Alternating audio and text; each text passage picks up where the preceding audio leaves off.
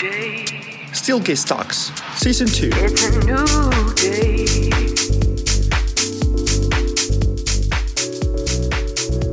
Hola amigos, ¿cómo están? Muchas gracias por escuchar este podcast y espero que todas las personas que estén escuchando nos encuentren igual de bien.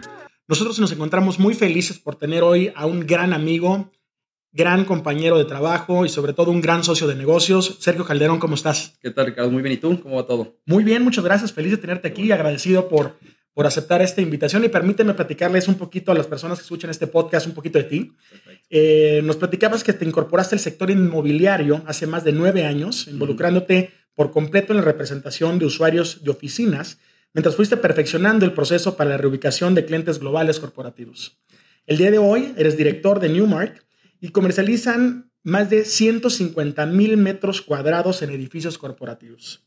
Actualmente cuentas con un portafolio de 14 edificios corporativos en la Ciudad de México y Bajío. Cuéntanos un poquito más. Así es. Pues muchas gracias a ustedes más bien por la invitación. La verdad es que este, ha sido un proceso bastante largo para, para llegar ahorita donde estamos.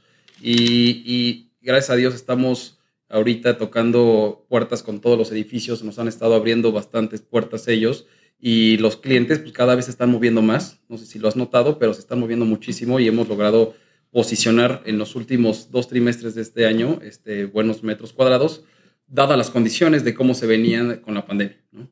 Totalmente. La verdad que queremos aprovechar que tenemos a un gran experto en, en, en inmuebles, como uh -huh. lo eres tú, para que nos platiques un poquito del cambio que han sufrido los requerimientos de los clientes. Sabemos que en esos dos últimos años, pues los requerimientos han cambiado muchísimo. Los clientes tienen nuevas necesidades y nos encantaría eh, escuchar cuáles son los nuevos requerimientos que tienen los clientes para sus nuevos espacios de trabajo. Correcto. La verdad es que sigue siendo un mix, ¿no? Este, aunque ya vamos encaminados hacia, hacia un tipo de requerimiento más específico para todos, sigue siendo un mix en donde todavía muchos no saben qué hacer, ¿no? Eh, lamentablemente aquí en México no está tan sofisticado todavía para las empresas mexicanas, las pymes sobre todo, en donde no tienen un, un, un, una manera de cómo saber qué tienen que, cómo tienen que regresar, cuántos tienen que regresar, cuántos metros cuadrados, cuáles son las iniciativas que hay y para eso estamos nosotros, ¿no? Para ayudarles, tomamos las mejores prácticas, este, hemos estado yendo a muchísimos summits para escuchar justo las empresas internacionales qué tienen que decir al respecto de esto y, pues bueno, los requerimientos para, para, para, ahorrarte todas las pláticas, la verdad es que es mucho,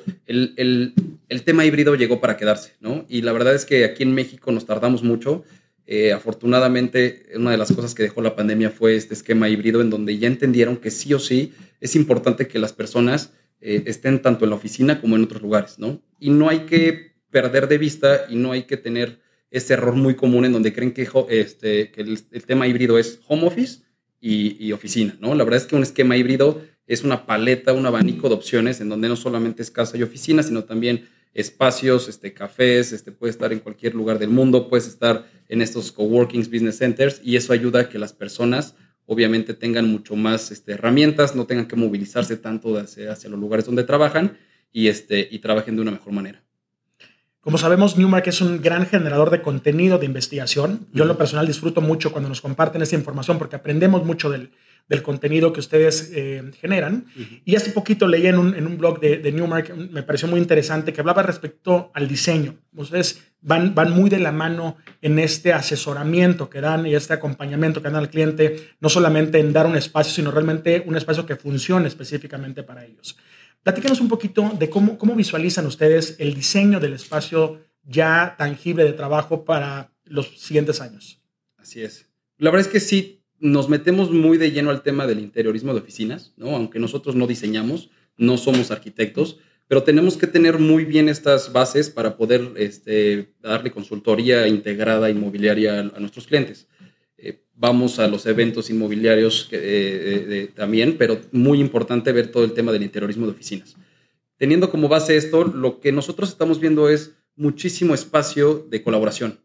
Sale más que nunca. Eh, yo creo que el 50% de las estaciones de trabajo permanecen fijas y el otro 50% es un esquema de, de, de, ya no estaciones, le podemos llamar, pueden ser un espacio tipo cafetería, un espacio tipo sala, algunas salas de reunión abiertas, estos casos condition que les llamamos, en donde no son lugares asignados, ¿no? ¿Por qué? Porque tenemos este esquema híbrido en donde no va a estar yendo el 100% de la gente a las oficinas y por la otra parte, eh, la gente que sí viene o cuando rebasamos ese, ese, ese, número de personas, que haya lugar para todos, ¿no? También estamos viendo mucho en las oficinas que ya si llegasen a estar el 100% de los empleados, que es muy raro, eh, no están el 100% de su tiempo, ¿no? Entonces, si de repente puedes dejar a un lado las estaciones de trabajo y meter este tipo de mobiliario, este tipo de, de, de, opciones para las empresas, pues la verdad es que les ayuda mucho, ¿no? Porque si de repente llegan a tener a todas las personas en un mismo lugar, tienes espacios para que estén todos y, y no tengan que estar buscando, tengan que quedar separados.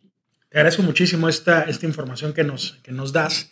Y estoy seguro que muchísimas personas que nos, que nos escuchan les va a interesar la situación actual del mercado inmobiliario en México. Sabemos cómo eh, el, el, el, inmueble es un detonante económico eh, a nivel global, pero nos encantaría que nos platiques un poquito de cómo está la situación actual en México del sector inmobiliario. Correcto. La verdad es que después de ocho trimestres negativos, ¿no? desde, obviamente desde que empezó la pandemia, estamos viendo la luz al final de, del túnel, en donde estos últimos dos trimestres, el el segundo Q y el tercer Q de, 2022, podemos ver números positivos. Ojo, sigue siendo un mercado sobreofertado, donde tenemos cerca de 1.9 millones de metros cuadrados disponibles, pero ya tenemos números positivos. ¿Qué quiere decir? Las empresas sí están regresando, las empresas están dejando de, salirse de, los mismos edificios y, este, y también un, un, tema muy importante es que ya no se están entregando tantos edificios como antes, ¿no? Veíamos que, por el boom inmobiliario que hubo se entregaban muchos metros cuadrados al año en edificios corporativos clase A y afortunadamente ha disminuido o ya se terminaron casi de entregar la mayoría. Los desarrolladores no han, eh, no han empezado a construir nuevos, lo cual es bueno y vamos a tener un gap importante para que en los próximos años todos esos metros cuadrados se, empiecen a absorber. Súper información que nos, nos compartes. Y por último, Sergio, eh, si tú pudieras dar una recomendación a, clientes actuales o futuros clientes que pudieras tener, ¿qué les recomendarías en tema inmobiliario? ¿Cuáles serían tus principales eh, recomendaciones o qué temas tienen que cuidar ellos para poder encontrar eh, el, espacio adecuado para su funcionamiento? Correcto. Pues mira, el error más común que encontramos es siempre el de los metros cuadrados. ¿no? Llegan con un número en la cabeza de cuántos metros cuadrados, ¿por qué? ¿Por donde estaban antes o porque lo vieron en algún lugar? La verdad es que no hay un traje para todos, ¿no? Tiene que ser un traje hecho a la medida para eso estamos eh, las empresas como nosotros, en donde podemos ayudar a ver, hacerles un traje a la medida en donde podamos ver cuántos metros cuadrados, cuántas personas, eh, qué tipo de mobiliario, qué tipo de espacio. Los edificios cada vez son más eficientes arquitectónicamente, con, sin menos columnas, y, eso permite también ahorrar muchísimo espacio en la parte interior y, y definitivamente ese, más allá que bajar el precio por metro cuadrado de los edificios, yo creo que el ahorro en metros cuadrados te puede ayudar todavía más y no estás golpeando tan fuerte el tema de la economía en México. Sergio, muchísimas gracias por esta información y muchas gracias por haber estado con nosotros. Perfecto, muchas gracias a ustedes.